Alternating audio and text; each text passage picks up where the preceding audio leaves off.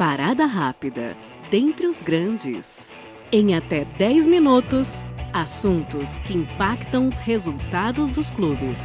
Com Milton Júnior. Olá, amigos! Sou Milton Júnior, especialista em Direito com MBA em Gestão do Esporte, e nessa parada rápida o assunto é o seguinte: clubes precisam de departamentos comerciais fortes. A publicação dos balanços dos clubes em relação ao exercício 2022 se avizinha. Então começo esse episódio fazendo para vocês a seguinte pergunta: Como vai o desempenho do departamento comercial do seu clube? É um departamento bem estruturado, com executivos em quantidade e qualidade suficientes para trazerem novos e bons negócios ao clube? Ou é um departamento que conta com poucos funcionários e ainda se limita a atender os potenciais stakeholders que o procuram, propondo algum tipo de parceria? Digo mais, é um departamento que estabelece metas de crescimento do faturamento que gera ativamente e remunera os profissionais pelo êxito, ou se trata de um departamento que, além de não ter metas claras fixadas, oferece remuneração fixa independentemente do crescimento ou não das receitas geradas. Tem o comercial do seu clube um ou mais profissionais dedicados à prospecção de negócios fora do país? Ou tem pessoas que se contentam em fazer visitas somente quando o visitado está geograficamente por perto. Conta o departamento do seu clube com uma direção qualificada na teoria e na prática? Ou tem um abnegado comandando um time muito mais capacitado e estudado que o próprio diretor? Esse comercial busca atrair dinheiro novo para o clube através de ações de inovação? Ou fica esperando o negócio da vez a se aproximar do futebol? Bom, o negócio da vez, nesse momento, são as casas de apostas.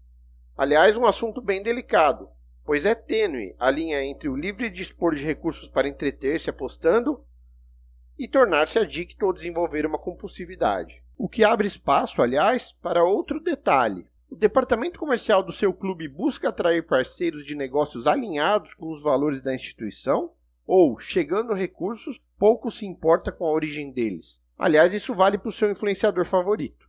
Todas essas questões são fundamentais de serem enfrentadas pelos clubes brasileiros. Nesse episódio, eu procurei trazer, na primeira parte das perguntas, o que seria uma prática mais alinhada com gestões eficientes, contrapondo, na segunda parte das questões, com o que infelizmente ainda predomina na maioria dos clubes brasileiros. Talvez os departamentos comerciais não sejam valorizados pelos clubes como deveriam, por falta de efetivo conhecimento dos seus mandatários. Ou talvez seja porque é um daqueles departamentos em que a comunicação cotidiana distribuída às mídias a serviço dos clubes não resolve a equação.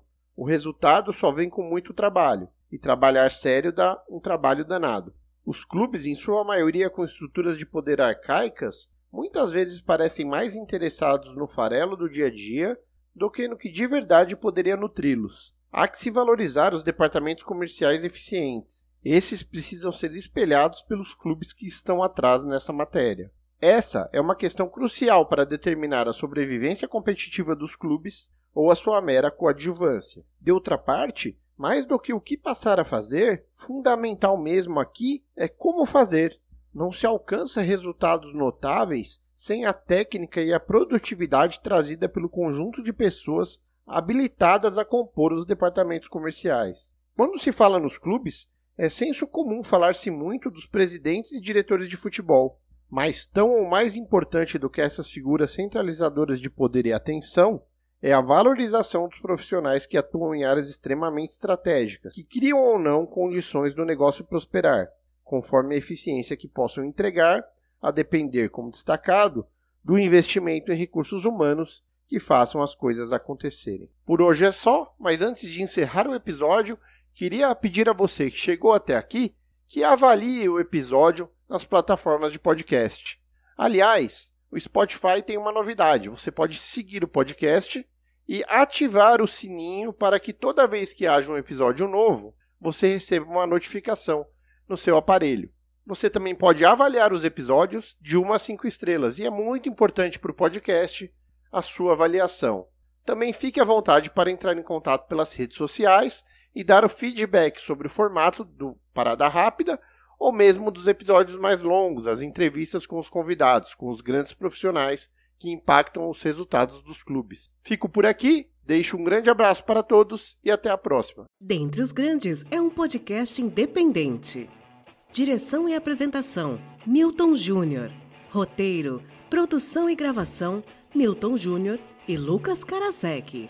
Vinheta, edição e sonorização: Adriana Sanches. Siga os Dentre os Grandes em todas as plataformas de podcast e nas redes sociais. No Instagram, arroba Dentre os Grandes Podcast. E no Twitter, arroba Dentre os.